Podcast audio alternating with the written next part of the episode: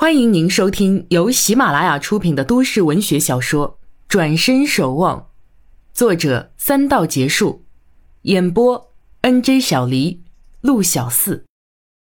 第二集，陈谷停好车，走到机场出站口，已是七点零九分。上海来的飞机应该在这时落地了。等的人很多，挤成半圈，圈在护栏外，估摸着还要等小会儿时间。陈谷挤出人群，在不远处找了一张椅子坐下，从外套内兜掏出一本小巧的书来看。这是一本散文小册子，大多文回不过两三百字，文字清丽朴素，关乎日常生活，是等候时看的书。陈谷一起床就想带他出门。机场厅里厅外人来人往，有人高声呼叫一个名字，有人咳得厉害。有人对着手机念个不停，有人抱着手臂欢声笑语，也有人望着空气发呆。一对年轻伴侣脸对脸，嘴对嘴，轻言细语。陈谷合上书，看着这些人，感觉自己的可笑。看书并不能使人完全隔离人和事，看人却是实实在在的生活。总有个时候，他也会在这儿说着话，在那儿走动。现在稳坐着看别人，只不过是这个时候没有要说话的人，或者没有走动的理由。不过他相信，他如此安静着也会被人看在眼里，这属正常。所以他轻松的坐，也轻松的看。这时，前方等人的队伍开始游动，有人举起名字牌，还踮起脚探着头。陈谷不愿去挤，就在出口方向的人群后面站定。收好书本，从口袋里捏出画着名字的纸，拉平了，举在胸口上方。出口那里等人的人毫无秩序，挤成一堆。没一会儿，里头出来提拉着行李的人们。陈谷个子高，视野宽，几乎能逐个看里头出来的人。有很多女性，带着孩子的，挽着男朋友的，一脸杀气的，满眼混沌的。凭他直觉。这些不可能是他要等的人，他脑子里突然闪过一个模糊的形象，这王禅会是什么样的？王董的女儿，岁数应该不大也不小，富贵人家，总会打扮的，不是涂点脂粉就要戴副墨镜儿，边嚼着口香糖边推着大堆的行李，头发是烫染的吧，还卷着的。正想着，果然见一名女郎出来。如他想象，染着淡黄的卷发，一副棕色大框眼镜，几乎要盖住整张脸，皮肤白皙的没血色，两瓣精致的红红的唇片艳丽欲滴，一身黑衣黑裤还是紧身的，腿超细超长，他却只背了个大挎包，没有其他行李。陈谷朝他走近，名字牌举得更高，张口正待相问，只闻得一股浓香扑进口鼻，险些呛出来。女郎看也不看他，径直袅袅走过。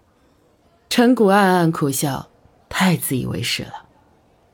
女郎已经走远，新的女郎还很多，他不能确定，唯有站在明显的地方再等。出口左侧的角落，一青年女子看看他，又看看别处。一名穿制服的工作人员提来两个皮箱，放他脚边。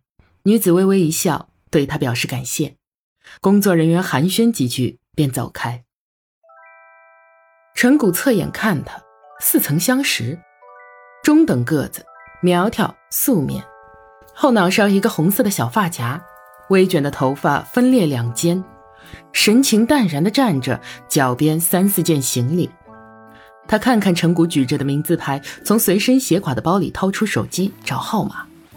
陈谷心下却猛然暗喜，怪不得像是见过，他是像他老爸呀。一定是他。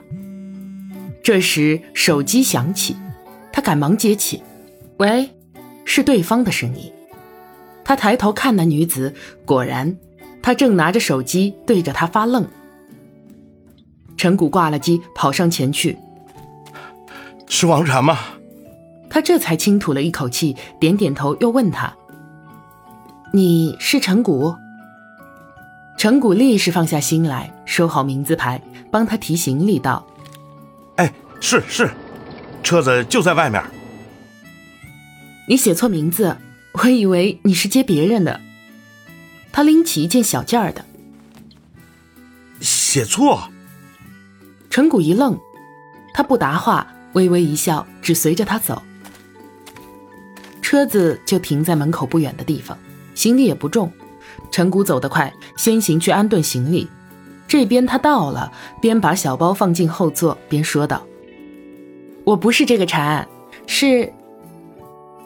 见陈谷一愣一愣的，就叫他把名字牌拿出来，又从随身包里拿出一支笔，在上面写上“蝉”。哦，陈谷这才明白。不好意思啊，昨天在电话里听王董念这个音，我就以为是这个字儿了。王禅抽过名字牌看了看，道：“这不像毛笔写的呀，还弄了这个颜色。”陈谷支吾着，却说不出话。王禅微笑着把它折好，放包里，笑道：“还有点意思，我的名字可要我自己留着。”陈谷连忙应着，又去帮他开后车门。哎，不不，他动作倒快，自己去开前车门。我自己来，我喜欢坐前面，怕晕车。从车子开动上路，陈谷只说了三个字：“不客气。”因为王禅只说了一句话：“不好意思啊，让你一大早来接我。”早上的雨早就停了，被雨刷洗过的空气格外的清。王禅小开车窗，吸纳着空气，看着久违的家乡街景，却没有惊喜的表情。陈谷怕影响他情绪，把广播音量调低。广播里放着夸张的医疗广告。这时是上班高峰期，到处路阻。好在陈谷一向不紧不慢，王禅也不赶时间。车子就这么游荡在街上，两边的车辆在按喇叭，他们两人也不会觉得烦。红灯前，陈谷终于说话：“要去吃早饭吗？”不见回答，忙扭头看，他歪着身子睡着了。陈谷摇上车窗，彻底关掉广播。开出商业区，路上就通畅了，但陈谷不敢开太快。突然，他想到昨晚妹妹打的赌，哼，看来是要请他吃肯德基了。扭头再看王禅，在扒着嘴巴，大概还没吃早饭。陈谷绕到接近生活区的路口，有家包子铺，他经常来吃的。包子铺的老板娘是个大嗓门，陈谷想到这点就下车去买包子。没想到老板娘眼更尖，一眼就看见车上有个女子。大兄弟，好事了哈！边说边朝车子挤眼，店里的小伙计也探头来观望。陈谷脸微热，买了包子和鲜奶就走。车门一打开，王禅就醒了。陈谷递上包子和鲜奶，王禅感激的连连道谢。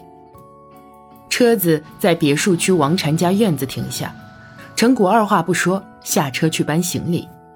王禅看在眼里，不敢指使他多劳累，只让他将行李放在一楼客厅。说他自会收拾东西，摆停罢，陈谷还站着不走。他奇怪的问：“还有事吗？”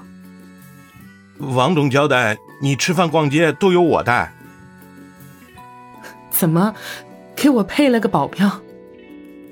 可我刚吃了早饭啊！你总不会就这么等着我吃中饭、晚饭吧？当然，这也是我的工作。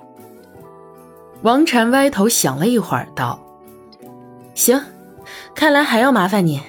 我去洗把脸，待会儿带我去超市吧。”说着，拎了小包，对他道：“你随便坐会儿，看书或者看电视都行。”“好嘞。”带他上楼，就在门口凉亭里椅子坐下，拿出自己的书看。王禅本不喜欢保镖作陪，但想及今天得买很多东西，有个人帮忙也是好的。